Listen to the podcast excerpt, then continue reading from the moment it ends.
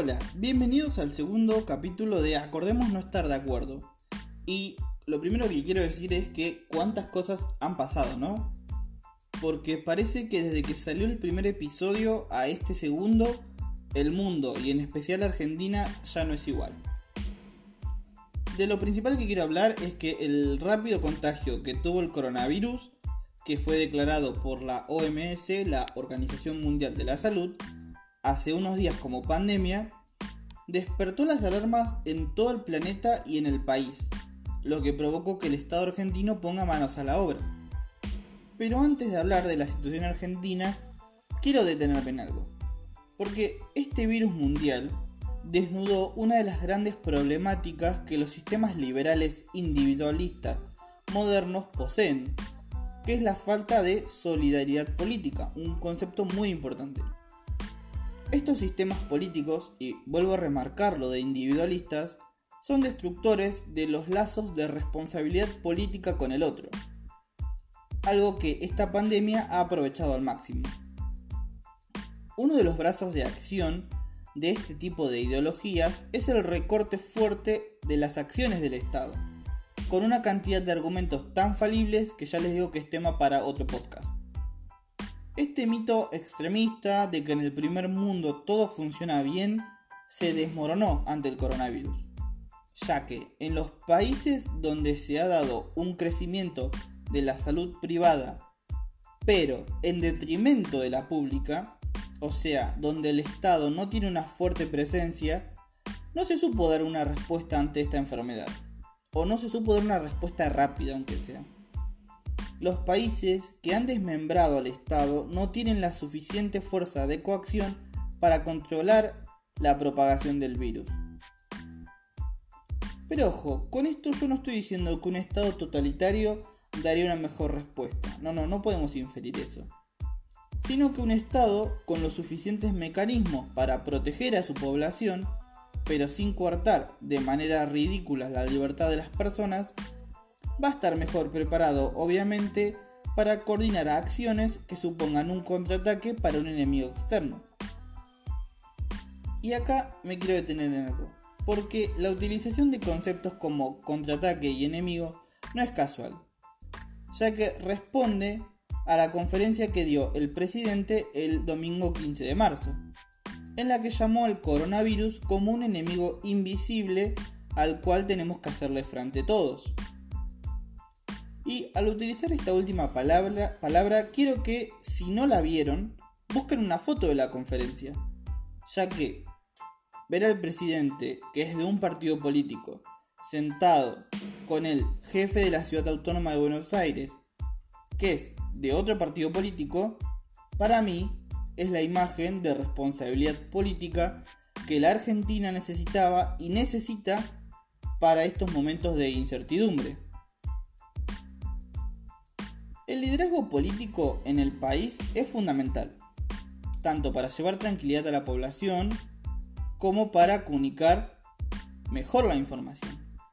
Y aquí hace la aparición la famosa comunicación de crisis que tanto se estudia en ciencia política y en especial en comunicación o, u opinión pública.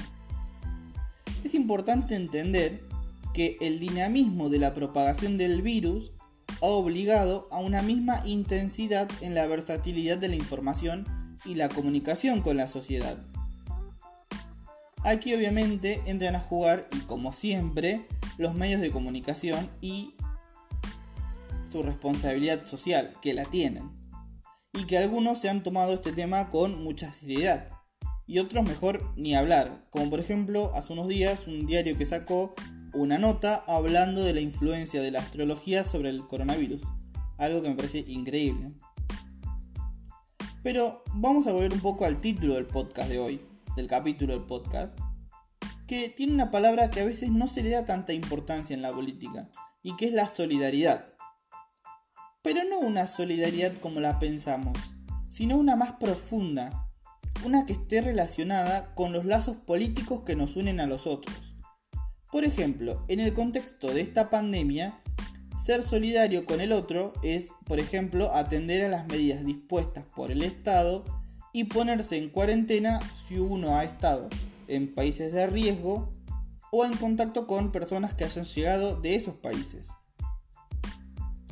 Por ejemplo, en la conferencia antes mencionada, Alberto Fernández hizo mención a un caso específico de una persona que, intentando violar la cuarentena y obviamente incumpliendo el protocolo de sanidad, agredió a golpes a un guardia de seguridad del edificio donde vivía, para luego amenazarlo. O también tenemos imágenes que se han vuelto virales en supermercados o farmacias de mucha gente que se lleva el alcohol en gel y no deja que otras personas lo puedan comprar. Estas imágenes nos demuestran el egoísmo o el nivel de egoísmo en el que se encuentran algunas personas que poseen una responsabilidad social. Más que nada frente a esta pandemia, en el que es importante entender que si no nos cuidamos todos, no, nos, no nos cuidamos ninguno. Pero ojo, porque esta falta de solidaridad con el otro está incrustada en la base ideológica de los sistemas políticos individualistas que hablábamos hace un momento. Porque la acción social y estatal está tan mal vista y hasta, hasta a veces tildada exageradamente de comunista, que se argumenta siempre en contra de la importancia de la necesidad de un Estado presente, por ejemplo. Y vamos a hablar de uno de los estandartes de este tipo de pensamiento en Sudamérica, que es la presidencia de Bolsonaro en Brasil. Además de las grandes críticas que se le pueden hacer a ese gobierno, el presidente, que es un fanático religioso que descree la ciencia y que intenta burlarse de cualquier institución política y que es obviamente muy irresponsable, después de tener contacto con personas que han dado positivo en el examen del COVID-19, apoyó y presenció una movilización de sus más fieles seguidores que intentan demostrar su acuerdo con Bolsonaro para intervenir el poder legislativo en Brasil un problema que vienen teniendo hace un tiempo largo y que están pidiendo que las fuerzas militares tomen cartas en el asunto en un claro ataque a la democracia del país vecino. Pero Brasil no es el único ejemplo de un poder político irresponsable, porque en México el presidente en varias ocasiones se burló de la propagación del virus y ahora este país está registrando cada día más casos positivos. Y ni hablar, pero ni hablar de Nicaragua, donde el presidente Ortega, alineado con el movimiento sandinista, promovió una marcha en contra del coronavirus. En fin, para terminar este primer parte del podcast, solo quiero recordarles desde este, desde este espacio que tomen todos los recaudos posibles, sigan la información oficial y cuiden a los más grandes.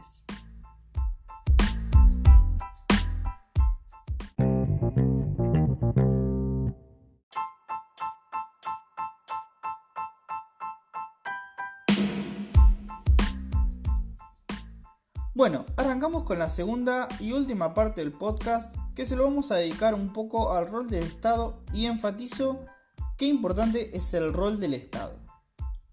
A la fecha de hoy, 16 de marzo de 2020, con más o menos 60 casos positivos confirmados, el gobierno argentino empezó a mover sus engranajes para ponerse a disposición y resguardar a sus ciudadanos. Si bien ninguna medida puede ser definida como perfecta o totalmente acertada, ya que nos enfrentamos con una pandemia que sorprendió a todos los estados del mundo, entendemos que se pusieron los mecanismos en funcionamiento antes de llegar a una situación extrema como por ejemplo las que se viven en Italia y en España. En este último país, el Estado tomó la decisión de intervenir la medicina privada para poder dar una mejor contención. Por eso digo que es importante entender que hay servicios básicos que no pueden depender de entes privados que ven a estas cuestiones humanas como un negocio. La tradición sanitaria que se encuentra en Argentina, creo yo que es uno de los bastiones que tenemos para hacerle frente a este virus. Y yo pregunto, ¿no? A los que defienden esta utopía de que el Estado tiene que desaparecer frente a las fuerzas de la privatización de sectores básicos. esa utopía donde todo es visto como un costo-beneficio y esa supuesta mano invisible, y que en mi opinión hoy en día más invisible que nunca, podría regular la sociedad y sus problemas.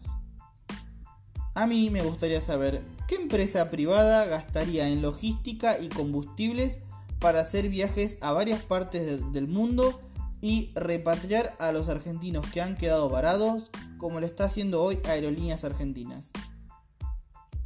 Esto que estamos viviendo hoy en día no nos tiene que pasar desapercibidos, porque la importancia de un Estado presente es vital. Y no hablamos de un Estado populista, ¿eh?